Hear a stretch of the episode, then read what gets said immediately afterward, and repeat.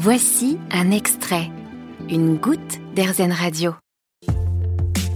Se lever chaque matin avec le sourire et vivre pleinement sa passion. C'est la nouvelle vie de Valentin.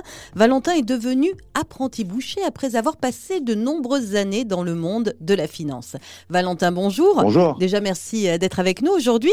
Alors, pourquoi un tel changement à une trentaine d'années et comment en êtes-vous arrivé là, tout simplement? Pour un peu expliquer cette démarche, je pense qu'il faut revenir un peu en arrière. Il faut revenir au moment où j'avais 14 ans et où je me retrouve face à mon conseiller d'orientation et où je lui dis, bah, en fait, moi, à l'école, euh, j'ai plus trop envie de continuer. Euh, je ferais bien un apprentissage. Et il me dit, bah non, toi, tu as des bonnes notes, donc euh, tu vas faire une filière générale. Donc bon, à 14 ans, et ben, on suit ce qu'on nous dit de faire. Hein. Je me retrouve à la fac, en fait, euh, pareil, je m'inscris un peu par hasard. Et en fait, j'adore cette liberté à la fac qu'on a d'avoir une deadline à la fin de l'année sans avoir directement d'autorité au-dessus de nous. Et donc, euh, ma fac se passe très très bien. Euh, je passe mes années facilement. Et j'adore en fait le droit. J'adore le droit. J'adore l'histoire du droit. Et en fait, euh, quand je fais mon premier stage, ça commence un peu à être une déception sur la mise en pratique par rapport à tout ce qu'on nous a fait rayonner avant, euh, qu'on allait avoir tous des super de cadres hyper impliqués, à gros impact, etc. Bon, ensuite, je prends mon job du coup en, en lobbying. Donc la première année, finalement, euh, ça me passionnait pas plus que ça, mais c'était un nouveau monde, donc on découvre ça. Deuxième année, en fait, ça me permet d'acheter un appartement, ce qui m'a permis finalement de rester dans mon job, ça m'allait bien puisque j'avais mon projet à côté. Troisième année, j'avais un peu fait le tour de mon job, je me posais pas mal de questions pour changer, et en fait, euh, bah, il y a eu le Covid. Alors, quand on parle de Covid, on parle de confinement. Que s'est-il passé pendant euh, cette période? Je suis parti télétravailler euh, chez mes parents en Alsace, et il se trouve que j'ai un beau-père boucher, mais maintenant il est à la retraite, et en fait, il s'occupe de conseiller euh, plein de boucheries autour de lui en termes de calcul de marge, de recettes pour les produits, etc.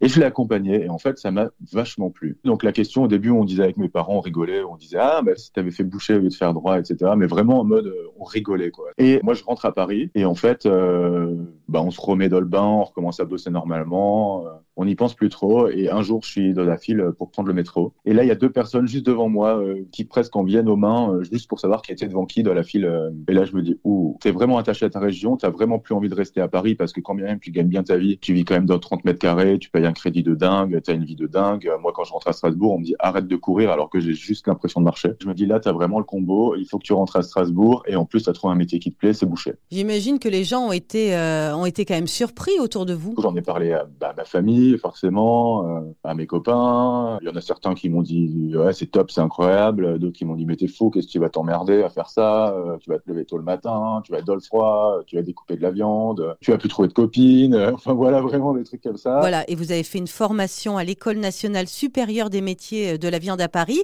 Et aujourd'hui, vous êtes apprenti boucher dans une petite boucherie, Terroir d'avenir, euh, dans la capitale, euh, donc qui fait la part belle aux produits locaux. Ça se passe comment? Ça se passe super bien. J'ai une équipe euh, vraiment sympa. C'est une toute petite boutique. Euh, J'ai tout de suite un peu euh, touché à tout.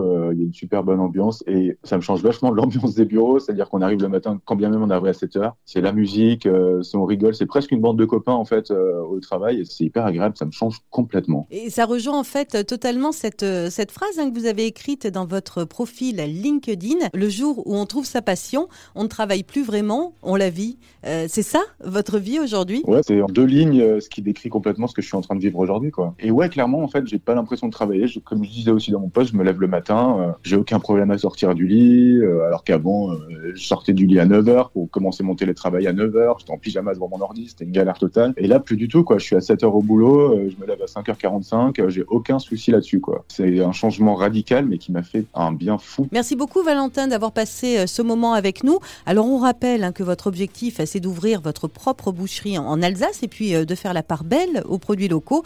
On peut suivre d'ailleurs vos aventures sur votre page Facebook Boucher bien élevé et profiter également de vos nombreuses recettes de cuisine.